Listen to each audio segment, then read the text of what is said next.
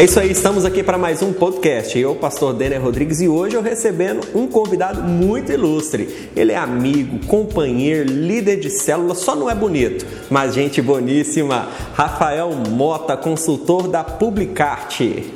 Opa, bom dia, boa tarde, boa noite. Não sei em que momento você está ouvindo o podcast aí. Mas é um prazer fazer parte aí da, da, família Transformados, né? E poder contribuir aqui no podcast também. Muito bem, Rafael. E hoje eu quero que a gente partilhe de um tema muito relevante para os dias de hoje, que é sobre o marketing pessoal. A gente vê assim tempos em que as pessoas estão brigando às vezes demais nas redes sociais. Eu não sei se você tem acompanhado. E aí elas perdem a razão e começam a discutir, usam palavras de baixo calão e acham inclusive que a internet é uma terra livre, sem leis e sem regulamentos, o que é muito perigoso, né? É, eu trabalho muito com o marketing das empresas, né? E a gente tem um cuidado cirúrgico quando a gente vai colocar alguma coisa lá, alguma opinião, alguma palavra específica. E com as pessoas não é diferente, né? As pessoas têm que ter essa noção de que rede social é uma extensão da sua vida, é a vida real, né? Não é fingimento e as pessoas estão de olho, né? Então a gente tem que tomar muito cuidado eu falo por mim mesmo, né? Já errei muito no passado, na juventude, com o quanto eu me expunha, expunha as minhas ideias e achava que não teria consequências. E aí a gente vai colher essas consequências no futuro, né? principalmente na vida profissional e também pessoal. Verdade. E nós, como homens de Deus, como povo de Deus, a gente tem que ter um cuidado maior. Às vezes as pessoas acham que fora do, do lugar chamado igreja, elas são livres para falarem o que pensam, agirem da forma como querem, e elas se esquecem que o templo do Espírito não é o lugar chamado igreja, mas somos nós. E há um mandamento de Jesus para nós sobre amar o próximo. E amar inclui respeitar. Eu posso divergir de uma opinião sua, mas eu posso divergir sem perder o respeito à sua pessoa. É, um grande exemplo disso, ah, quando começou a pandemia, né, eu fiz um comentário numa postagem sua, né, pastor? E foi com muito respeito que a gente dialogou e discordou. Né? Isso é, se chama civilidade. E é muito importante também porque as pessoas enxergam a gente como aquelas coisas das quais a gente participa. Por exemplo, eu sou consultor da Publicarte. Se eu me exponho demais, exponho a minha vida pessoal de uma maneira errada, as pessoas vão enxergar a Publicarte de uma maneira diferente. A mesma coisa funciona com a igreja. Né? Nossa, mas fulano de tal participa da Transformados e tem esse linguajar chulo na rede social e tem esse tipo de postura que não parece de uma pessoa que está ligada a Deus. Né? É, isso aí que você falou é uma verdade. Nós, como povo de Deus, nós temos que ter uma postura muito séria. Esses tempos alguém me mandou, Rafael, um, um vídeo de um rapaz da igreja no TikTok. Rapaz, eu fiquei assim tão constrangido com o vídeo dele que eu falei, eu não acredito que essa criatura fez um negócio desse. As pessoas elas se esquecem, elas se esquecem que Deus nos chamou como referência. Não é que nós somos ou sejamos perfeitos, não, mas nós somos referência para os demais. A Bíblia diz que nós somos luz do mundo, sal da terra. E quando a gente pensa nesse debate, principalmente no que tange a política, desde as eleições de 2014, na reeleição da Dilma Rousseff, e aí piorou de vez nas últimas eleições com Jair Bolsonaro de um lado, Haddad do outro, parece que o clima ficou tão acirrado que as pessoas hoje elas querem te engavetar. Ou você é da esquerda, ou você é de direita, ou você presta, ou você não presta, e dependendo da sua opinião, elas vão te escrachar, elas vão te rotular de todas as formas, e isso assim é tão inconsistente essa forma de se relacionar com as pessoas, de partir para cima, e aí usam palavras assim que quando eu vejo, principalmente às vezes no Facebook, eu fico impressionado com o tom. E muitas vezes a pessoa tem uma postura bacana dentro do lugar chamado igreja, ela vai à igreja que vamos abrir, vai ao culto, vai à missa, participa das atividades da igreja, mas quando sai daquele lugar, parece que ela perde o conceito de fé, ela perde o conceito de honra. É, eu fui criado num ambiente cristão em que sempre que ao chegávamos à igreja tinha toda uma reverência ao lugar, mas parece que muitos ao saírem daquele lugar se esquecem, se esquecem da identidade do chamado de Deus e se tornam algo completamente antagônico do que representou ali dentro. Então parece que é um teatro na vida, né? É, parece que a pessoa separa né, a vida com Deus e a vida dela no mundo, digamos assim. e principalmente nas redes sociais. Né? Tem vários pecados envolvidos nisso que você falou. Um deles é de idolatria. Né? Quantas pessoas você vê que sabem, estão ali na célula, no culto, vendo que é errado você idolatrar, e por que, que é errado você idolatrar, né? criar ídolos que são que te afastam de Deus, né? que tomam o lugar de Deus, tem a, a, o pecado também da demonização do outro, né? Você desumaniza o outro e as pessoas se esquecem que esse tipo de comportamento de manada, esse tipo de comportamento de demonização do outro por causa de uma opinião diferente, por causa de pensar diferente, isso acontece até entre religiões também, né? Uma postura de ataque sempre.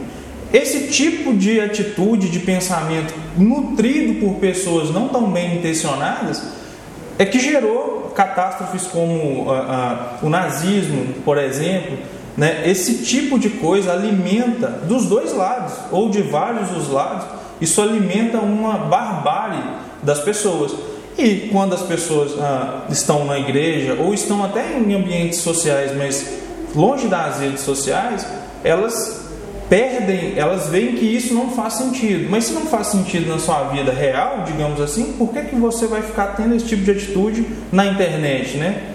É interessante, né? Quando eu penso no meu perfil é, ideológico, de fé, enfim, né? Eu hoje, né? Se eu precisar me caracterizar, então eu sou protestante, minha visão política é centro-direita, uh, eu sou conservador, ok. Mas eu estou num grupo de família, aqueles grupos de família grandes, com tios, tias, avós, enfim, primos eu preciso ter muito respeito pelo ambiente múltiplo que eu estou inserido. Então, se eu sei que naquele ambiente tem gente de centro-esquerda, de esquerda, ateu, espiritualista, uh, católico, budista, enfim, eu preciso selecionar mais aquilo que eu posto nesse grupo. É, tem gente que parece que gosta de sair arrumando confusão, arrumando discórdia, debate, intriga e outra coisa. Não é pelo muito falar que nós vamos convencer ninguém ninguém.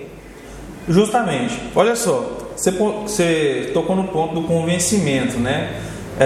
Estava é, falando hoje com uma, uma, pessoa de outra igreja que a forma com, como você lidera pessoas, se, for, se você tentar pela imposição, pela forçação de barra, você vai acabar afastando essas pessoas.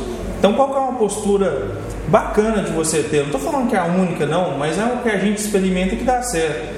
Qual que é uma postura legal de você ter nesse grupo de família, na sua rede social, quando você quer argumentar a favor de alguma coisa, quando você quer convencer as pessoas do seu ponto de vista, que seja religioso, político, é muito melhor você ser respeitoso no debate, você escutar o outro, tentar entender como ele chegou àquela conclusão, os porquês da questão, e aí você vai trabalhando naquilo de uma forma gradual. Né? Parece que as pessoas estão com pressa ou estão com muita vontade de afirmar que elas estão certas. Talvez você esteja certo, né? talvez você esteja realmente certo, mas talvez não, talvez o outro te convença de que algum detalhe na sua certeza não está tão bem fundamentado. Então é muito importante a gente ter esse jogo de cintura, essa noção de que o outro é diferente mas você precisa entender o porquê. É verdade. E eu, eu, quando você fala dessa arte do convencimento, a persuasão, e a Bíblia deixa claro que essa obra é do Espírito Santo. Nós, como homens de Deus, nós temos que pregar o Evangelho, viver o Evangelho, mas quem vai testificar no coração das pessoas é o Espírito Santo. Não é na força do nosso braço, não, não é na nossa arte de convencimento, é na unção do Espírito que as pessoas são tocadas, são movidas da mesma forma que nós dois fomos. Sim. Um dia nós é, mudamos o norte, nos convertemos para uma direção nova, e isso não foi fruto de mãos humanas, de obra humana, mas foi obra do Espírito. E da mesma forma, nós precisamos ter essa consciência em relação à fé das pessoas. Não existe forçação de barra. Nós vamos pregar com a nossa vida, nós vamos mostrar com frutos, mas quem convence, quem muda o destino é o Espírito Santo. Então nós temos que buscar em Deus sabedoria, porque sem sabedoria a gente só vai construir muralha. Exatamente. Vamos dar exemplos claros disso aí que você falou e disso que a gente vem falando. Ah, quando uma pessoa nova entra na célula, ele vai como convidado muito provavelmente essa pessoa tem convicções muito diferentes da maioria que está ali. correto? Se você tem uma postura, você tem essa, ou se os membros da célula têm essa postura de confrontar demais, talvez eles soltem naquele momento, ou em algum momento ali na célula, ou no ambiente de fora, naquela conversa ali de fora ah, da casa do anfitrião, essa postura mais agressiva e a pessoa já vai se afastar é, é, naturalmente daquele ambiente, por quê? Porque as pessoas ali pensam diferente e é, agem de uma forma mais repulsiva. Agora, se as pessoas tiverem uma postura um pouco mais compreensiva, um pouco mais de acolhimento do diferente, para aí sim deixar o Espírito Santo trabalhar, né, o Espírito Santo convencer com o contato com a verdade, que foi o meu caso. Né? Você lembra quando eu cheguei na célula? Uh, eu cheguei, eu era muito diferente, né? eu vivia em um contexto totalmente diferente, fui convencido pelo Espírito Santo, mas graças também a uma postura de acolhimento de todos na célula. Então, na igreja vai acontecer a mesma coisa, na sua casa talvez, na sua roda de amigos vai acontecer de você é, experienciar uma, uma postura de acolhimento com o diferente e aí sim deixar o Espírito Santo trabalhar nesse convencimento. Verdade, e a gente está vivendo assim uma época de tantos escândalos religiosos a nível nacional, em todas as áreas, né? Já vem de um tempo na, no espiritualismo, agora há poucos dias na questão católica e evangélica. Então, assim, isso faz com que nós façamos uma autorreflexão.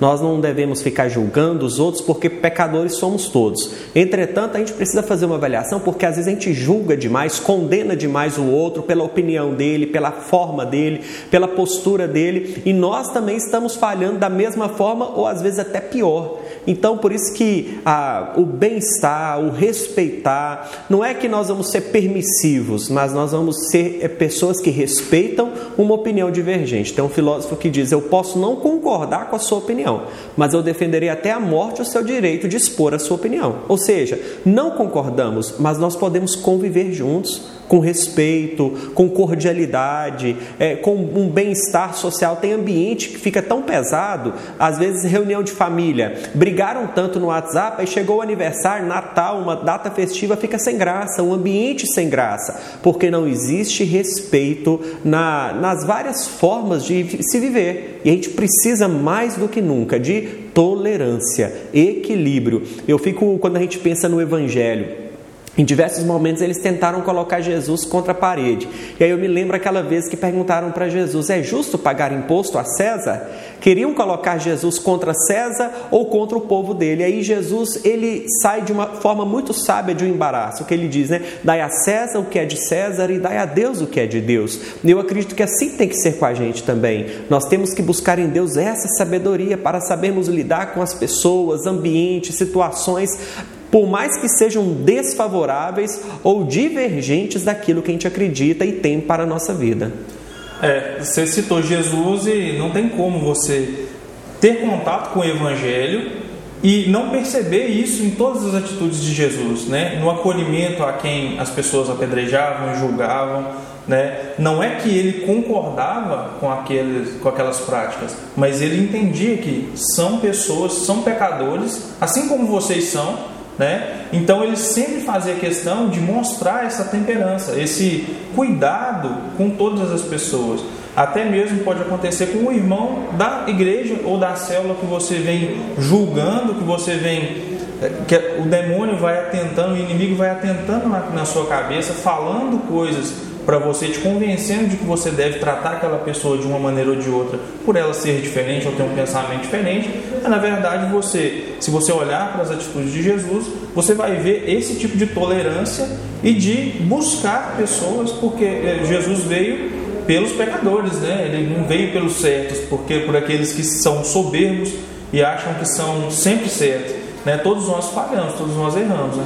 E isso que você está falando é tão verdade que, na verdade, que quando a gente olha para o Evangelho, Jesus censurou mais aqueles que se achavam perfeitos, Sim. brigou, arrumou mesmo confusão com eles, do que aqueles que se achegavam a Ele reconhecendo suas fraquezas, suas limitações e que precisavam de socorro. Então, o fato é que na casa de Zaqueu, Jesus disse: é, Eu vim para os enfermos, os sãos não precisam de médicos. O médico é para aquele que está doente e Jesus é para todo aquele que reconhece suas feridas, suas limitações. Agora, Rafael, é algo importante que eu tenho visto hoje em dia também, principalmente na rede do Instagram, é uma exposição muito grande. As pessoas se expõem às vezes de uma forma muito contundente e, obviamente, que um dos sinais é a questão da carência, né? uma carência muito forte. Só que se nós pegarmos a questão profissional, com essa questão da exposição na rede social, com fotos que eu não considero assim tão legais, com a exposição corpórea muito grande, é, expondo muita intimidade,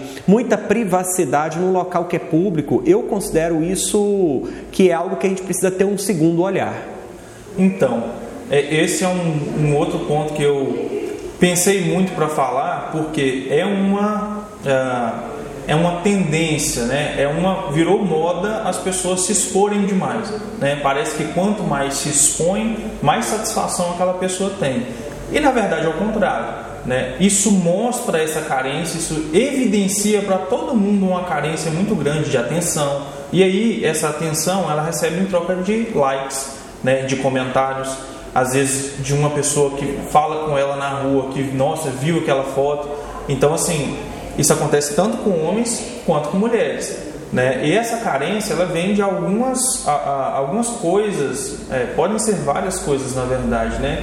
Os nossos pastores ah, que são psicólogos ou as, as pessoas dessa área podem falar melhor, mas essas carências são vazios que a pessoa tenta preencher com aquela, com aquele com o que ela vai encontrar ali na rede social, se expondo demais expondo não só opiniões, mas até o próprio corpo também, né? Então isso é uma, uma tendência, infelizmente, e, e as pessoas não se dão conta do quão desesperador parece ser aquilo, né? Ficar postando fotos toda hora e todo tipo de foto stories, essas coisas, expondo demais a sua privacidade, né? como se ela estivesse em casa não estivesse mostrando aquilo para ninguém. É, nesse assunto eu quero dar dois destaques, Rafael, que eu refleti bastante. O primeiro destaque é que eu não considero interessante que homens casados, nós dois somos casados, curtirem fotos de moças, de mulheres, não considero que seja correto. E às vezes eu percebo passando pelo Instagram, uma moça postou uma foto e tem lá, curtida. O que, que um homem casado vai curtir uma foto de uma moça, de uma menina, a não ser um ambiente ali, ó, tá trabalhando, tá vendendo uma ideia. Uma coisa é uma ideia, outra coisa é vendendo a própria imagem. Então, assim, eu não sei se eu. Eu acho que eu não estou errado, né? Eu acho que não dá certo. Até mesmo comentários, né? Esses dias eu me escandalizei com a situação, até comentei com meu sócio, de um homem casado, né, muito conhecido, comentando fotos de, de mulheres, meninas, a, a rodo, né? E eu pensei, será que ele não pensa? Será que ele não vê o quão ridículo está sendo e quão, o quão constrangido, quão, quão constrangedor está sendo para a esposa dele, que é, provavelmente está vendo? Eu penso nisso. Peraí, se eu não quero ver a minha esposa curtindo foto nos caras e enfim, logo eu também não vou curtir. Mesmo porque a curtida você está sinalizando alguma coisa. Na verdade, você curtiu, você está sinalizando alguma coisa tipo assim, ó, oh, tô aí querendo ou não, se precisar de alguma coisa, eu estou à disposição. Então, assim, isso eu considero algo completamente fora do padrão de Deus e além também de uma postura mais correta, né? Correta com, no casamento, no matrimônio, no relacionamento. Às vezes não nem é necessário um casamento. Você está namorando, você está em um relacionamento, é para mim não é favorável esse tipo de postura, não é correta. Eu aconselhando semanas atrás um, um rapaz solteiro ah, e me falou de alguns problemas que teve né, num relacionamento anterior. E eu falei justamente disso, mas como é que é a sua postura no Instagram? Né? Você segue muitas mulheres, mulheres da cidade ou não? Você curte? Aí a, a gente foi conversando e ele mesmo se deu conta de que aquilo era uma armadilha. Como que ele vai achar uma mulher de Deus? Como que ele vai voltar o seu coração para encontrar uma mulher de Deus se ele está é, viciado naquela super exposição de corpos ah, semi-nus ou às vezes até nus nas redes sociais o tempo inteiro. Então ele foi se dando conta de que aquilo era uma armadilha até do inimigo que usa o ponto fraco dele, né, como um homem solteiro que se acha desimpedido, ele nunca vai ah parar de alimentar aquele vício, porque aquilo é uma coisa que supre, de certa forma, a carência que ele tem de uma pessoa do lado dele. Né? E a gente chegando nessa conclusão, ah, eu fui conversando com ele, foi bem uma conversa mesmo, fui conversando e ficou muito evidente de que eh, isso não é nem só para pessoas casadas, né? Para pessoas solteiras também pode ser uma armadilha. É verdade. E, e, e, tem uma questão também é o seguinte: a pessoa ela sai comentando e aí voltando um pouco, arrumando confusão, discutindo com as pessoas. Nós em João Pinheiro, nós, nós estamos numa cidade pequena. Aí você vai em busca de um trabalho ou você está no seu trabalho de repente chega um cliente. Qual cliente? Justamente aquele que você discutiu, que arrumou confusão, que xingou, que foi sarcástico com ele. Como que fica esse atendimento? Se você é empregado, olha o mal-estar que você causa para o seu patrão. Dependendo, você perde, perde o cliente, perde a venda. Se você é patrão, você está perdendo o cliente. Então as pessoas elas têm que pensar além, pensar além antes de colocar uma foto. Por exemplo, uma moça vai lá e coloca uma foto uh, com seios de forma muito evidente. Às vezes ela trabalha trabalha num ambiente muito masculino. E ela coloca isso assim, eu sou sincero para você, a nossa mente, a mente masculina viaja com muita facilidade. Então a moça tem que pensar o seguinte: é, ela tem que deixar claro para o ambiente de trabalho que é profissional, porque às vezes isso é uma deixa. Eu não estou dizendo aqui que isso pode justificar uma atitude errada. Mas eu estou dizendo que a Bíblia diz que nós temos que fechar brechas, fechar oportunidades para situações malignas virem entrarem na nossa vida. E nesse ponto eu digo mais ainda, Rafael. Tem muitas pessoas que querem postar uma foto e é incrível. Elas colocam uma foto de muita exposição e colocam um versículo: O Senhor é o meu pastor e nada me faltará. Ou oh, pelo amor de Deus. São duas coisas, é, é água e óleo, não se mistura. É, isso aí, essa última coisa que você falou, cai em páginas de meme na internet do, do quão ridículo é, né? do quão a, a, sem noção, na verdade, né?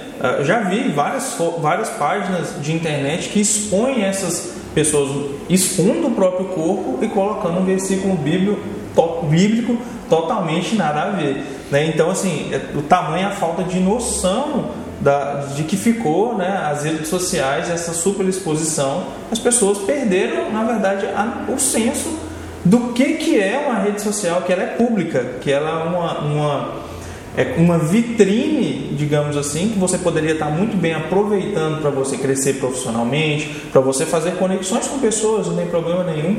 Né? Você pode usar a rede social para um monte de coisas boas, né? mas nesse sentido aí, ah, não faz sentido. Verdade. Então, assim, que a, nossa mensagem, assim, já partindo para o fim do nosso podcast hoje, Rafa, assim, eu, eu, eu acredito que para cada um fazer uma autoavaliação das suas redes sociais. Né? Eu quero que você que está nos ouvindo pense o seguinte: se você fosse um patrão e analisar suas redes sociais agora, você te contrataria?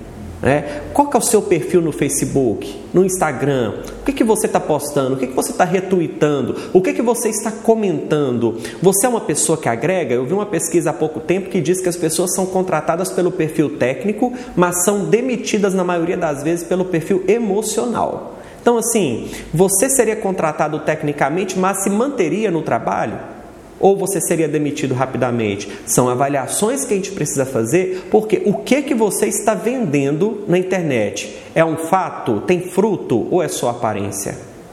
Então, é, as pessoas, se elas parassem para avaliar isso, elas mediriam muito bem não só o que elas postam, mas o que elas comentam, o que elas curtem e principalmente elas teriam a, a né, seria bom elas terem uma noção de que a sua vida pessoal e a sua vida na rede social é a mesma coisa, elas se misturam. Então, as pessoas que estão te vendo muitas vezes somente pelas redes sociais, elas vão ter aquela imagem de você quando te virem na entrevista de emprego ou comendo um cachorro quente, fazendo qualquer coisa na rua, aquela imagem que ela vai ter de você. Qual é a imagem que você está passando para todo mundo? até mesmo para as pessoas da sua família. Verdade. E, e, assim, Rafael, eu quero, eu acho que nós temos muito mais assunto para render em podcasts futuros, mas vai que porventura tem algum empresário, um comerciante nos ouvindo, pensou na questão do, do pessoal, mas pensou assim, não, estou precisando dar um upgrade aí no meu negócio. É, como é que esse moço, esse irmão vai te achar para poder pensar assim em aumentar, dar uma largada nas fronteiras comerciais para você dar uma ajuda aí para essa pessoa? É só no Instagram da, da Publicarte, né? Publicarte com temudo, E, inclusive, a última postagem, ou penúltima, não me lembro muito bem, fala justamente sobre isso, né? Se você não fosse o dono da sua empresa uh, e analisasse suas redes sociais, você, você curtiria, você seguiria a sua página? Então uh, é só ir lá no Instagram, ou se não, vai no meu Instagram pessoal, no meu Facebook, Rafael Mota, manda um direct lá, ou pega o meu telefone com o Dena que é vai nóis. ser sucesso. Gente, muito obrigado aí por estarem com a gente nesses minutinhos. Que Deus abençoe vocês e vamos juntos, vamos melhorando, vamos ajudando uns aos outros. E te agradeço muito, Rafael, pela parceria e até o próximo podcast. Eu que agradeço. Tchau, gente. Até o próximo.